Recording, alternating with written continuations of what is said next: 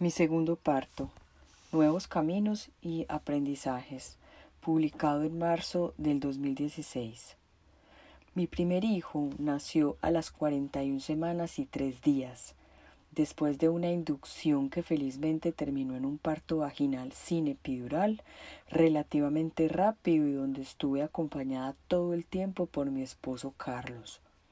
Félix nació en Brasil, en un hospital universitario público, donde desde hace años implementan algunas prácticas de humanización del parto, como la presencia constante de un acompañante para la parturienta, corredores para desplazarse durante el proceso, duchas con agua caliente para amenizar el dolor, bolas de pilates y tras el parto, internación por dos días para garantizar una adecuada lactancia materna.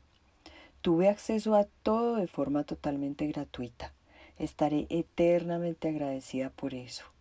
Sin embargo, pensando sobre esa experiencia algún tiempo después, sentí que hubo situaciones que pudieron ser diferentes. La propia inducción no habría sido necesaria si yo hubiera sabido esperar un poco más. Mi hijo estaba listo, todo estaba bien, pero a mí me carcomía la ansiedad y con mi esposo optamos por inducir. Además de eso, hubo un alto flujo de profesionales de la salud durante el trabajo de parto. Muchos de ellos realizaron toques para ver la dilatación, me pusieron un cinturón monitor fetal durante varias horas, dirigieron mis pujos, sufrí una laceración que demoró meses en curar completamente, no vi la placenta y a los pocos minutos del nacimiento se llevaron a mi bebé con el papá para practicarle todos los procedimientos de rutina neonatal. Baño, mediciones, gotas, vacunas, etc. En fin. Si por un lado en el hospital implementaban algunas prácticas de humanización, eso dependía mucho de los profesionales de turno, y por otro lado había prácticas médicas ortodoxas de las cuales ellos no habrían sabido. Cinco años después, recién llegada a Colombia y comenzando un proceso de adaptación a una nueva ciudad y un nuevo trabajo, estaba nuevamente embarazada como lo he leído en otros lados, un embarazo no planeado pero súper deseado, cuyo desarrollo estuvo acompañado de mudanzas y transformaciones importantes, incluso en las relaciones familiares. Desde el comienzo supe que ese ser que crecía en mí era especial, venía con fuerza, llegó con ímpetu y me llenó de coraje para emprender procesos que tenía pendientes. Buscando información sobre los procedimientos y protocolos utilizados en las EPS en Colombia para asistir los nacimientos, decidí que no quería que ese nuevo bebé naciera así. Comencé a buscar otras opciones, pues a partir de mi primer hijo había tenido acceso a, diversa información sobre la humanización del parto, la crianza con apego, en fin, movimientos que en un mismo sentido buscan dignificar al ser en sus momentos de nacimiento e infancia. Así que después de indagar, busqué y proponer en una balanza nuestros deseos, miedos y opciones, con mi esposo optamos por un parto humanizado en institución con el doctor Bernardo Agudelo y el acompañamiento de la dula Diana Hernández. Mi segundo embarazo transcurrió de forma relativamente tranquila. Tuve apenas una pequeña alteración en los niveles de la tiroides que fue tratada durante la gestación y tras el parto volvió a la normalidad. Además de eso, en una de las ecografías los percentiles de crecimiento de mi bebé, una niña, eran bajos, por lo que me realizaron más ecografías que las de rutina para acompañar su crecimiento, y como todo estaba bien, la conclusión fue que se trataba de una bebé pequeña pero sana. Al completar las 38 semanas solicité el inicio de mi licencia de maternidad en el trabajo, pues estaba agotada y sentía contracciones de Braxton Hicks eventualmente. Los días pasaban y completé 39 semanas, después 40 y nada. Tenía miedo de aferrarme a otra eventual inducción. La madrugada del día siguiente, a haber completado las cuarenta semanas, me levanté con insomnio y unas leves contracciones. Esta vez más ansiosa, había pasado la fecha prevista, algunos fantasmas visitaban mi cabeza. Salí de la cama y me senté en el sofá a oscuras como acostumbraba, intentando tranquilizar mi mente, conectarme, sentir, ser. Prendí una vela, una fuente de agua y me quedé allí con una libreta en la mano registrando la frecuencia de las contracciones que a la una de la mañana se repetían cada cinco minutos, aunque muy suaves. Seguí esperando, contando, sintiendo y decidí escribir. Ya había hecho unas frases de poder, por sugerencia de mi dula Diana, para tenerlas durante el trabajo de parto frases que me llenaran de fuerza y me, y me recordaran el coraje que se alberga en el corazón de cada mujer que va a parir.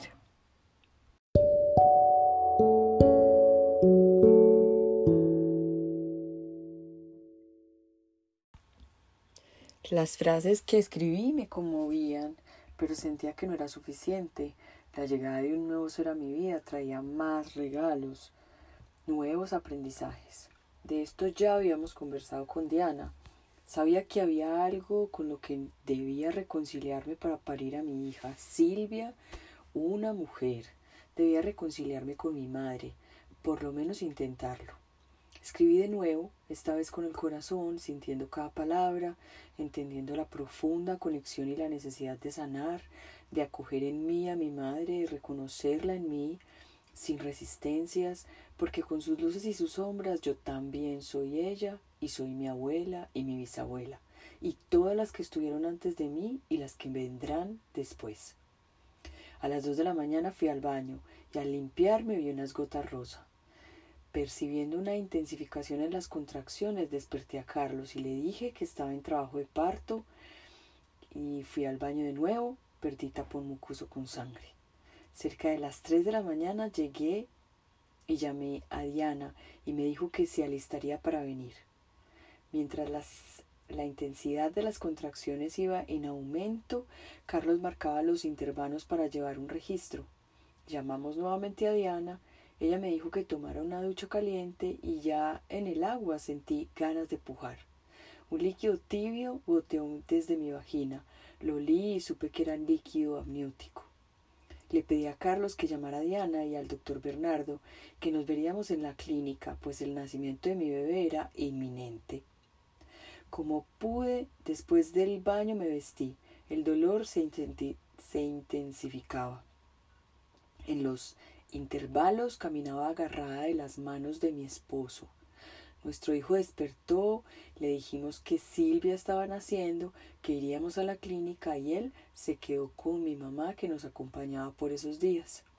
Teníamos todo listo.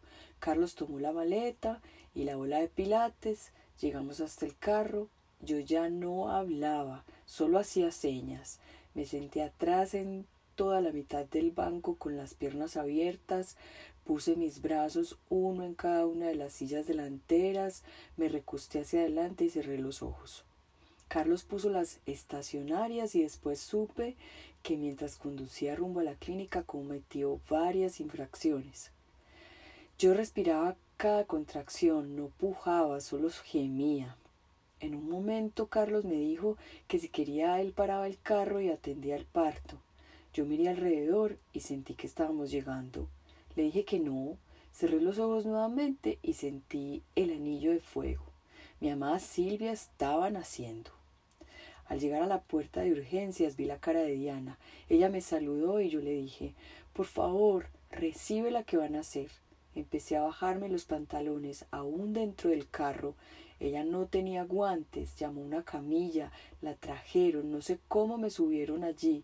Yo terminé de bajarme los pantalones ya montada en la camilla y tras pujar dos veces, en pleno corredor de urgencias, frente a la mirada incrédula de un montón de gente, nació mi pequeña. Quedó entre mis piernas, mojadita y tranquila. Nadie la tocó hasta que llegó el médico de turno a cortarle el cordón. Yo le dije que me pasara mi bebé. Él no quiso. Mi esposo le dijo, ella quiere a la bebé, y él se negó. Entonces entró Bernardo, caído del cielo, en el momento justo a tomar su lugar como en una película.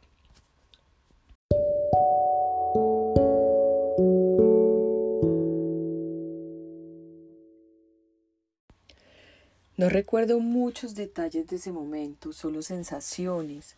Había varias enfermeras, preguntaban cosas burocráticas, otras me limpiaban. Bernardo puso a Silvia en mi pecho. Yo me subí la blusa y le ofrecí teta. Ella se prendió vigorosamente ahí mismo, chupó con energía tan pequeña y tan fuerte, pensé. Bernardo esperó que el cordón parara de latir, mi esposo lo cortó. Yo estaba tan emocionada que no podía ni llorar, solo reía. Una risa profunda y compulsiva me invadió. Las enfermeras me limpiaban, hablaban con mi esposo. Yo miraba a mi pequeña sintiéndome lo máximo. Yo la había parido, tan hermosa, tan linda. Yo la parí, es divina. Parece una conejita bebé, dije mientras reía. Y disculpen la modestia, me sentí una diosa y lo dije. Yo parí, pude parir sin ayuda. Pedí ver la placenta, había llevado papel acuarela para hacerle un print. La vi maravillada. Le di las gracias aunque no la conservé. Recibí dos puntos de sutura, me cambiaron de camilla para llevarme a una habitación. Tuve que esperar un rato allí, pero tenía a mi niña conmigo, en mis brazos, oliéndola, sintiéndola, desnuda, en mi pecho, tranquila. Las enfermeras estaban sorprendidas, Decían que tan guapa por haber parido sin epidural. Yo confieso que me dolió más la anestesia para recibir los puntos de sutura que parir. Parir fue lindo, poderoso y sanador. Ahora pienso que si hubiera confiado un poco más en mí, en la vida, en el universo, podría haber parido por en casa, pero tenía que vivir esa experiencia para sentir lo que ahora siento. El balance fue bueno. Pocas intervenciones en mí, pocas en mi bebé. Carlos y Diana todo el tiempo conmigo, una fuerza y compañía invaluables. Bernardo como profesional y mediador en un campo tan difícil como el de la medicina fue perfecto.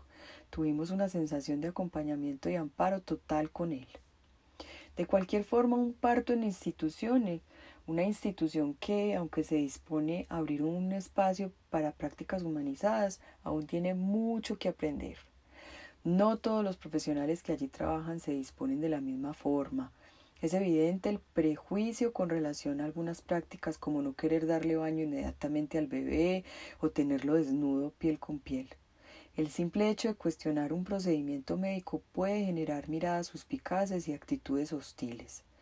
Pero todo esto es parte del aprendizaje que nos toca hace parte del camino y de la lucha de las personas que valientemente buscan alternativas a lo establecido, negociar, intermediar. Me siento agradecida con la vida por esta experiencia, por mi pequeña que ya tiene tres meses, por haber podido parir, por mi recuperación posparto y por cada día que despierto y la veo a mi lado tan hermosa. Mis hijos son el más maravilloso presente. A través de ellos Junto a ellos he podido emprender transformaciones profundas, importantes, dolorosas muchas veces, pero sanadoras. Pido que la maternidad siga bendiciendo a las mujeres con su poder transformador, que la fuerza y la magia de la vida ocurriendo en nuestros cuerpos nos llene de valor y coraje para construir un mundo más compasivo al que queremos heredar a nuestros hijos. América la Reina.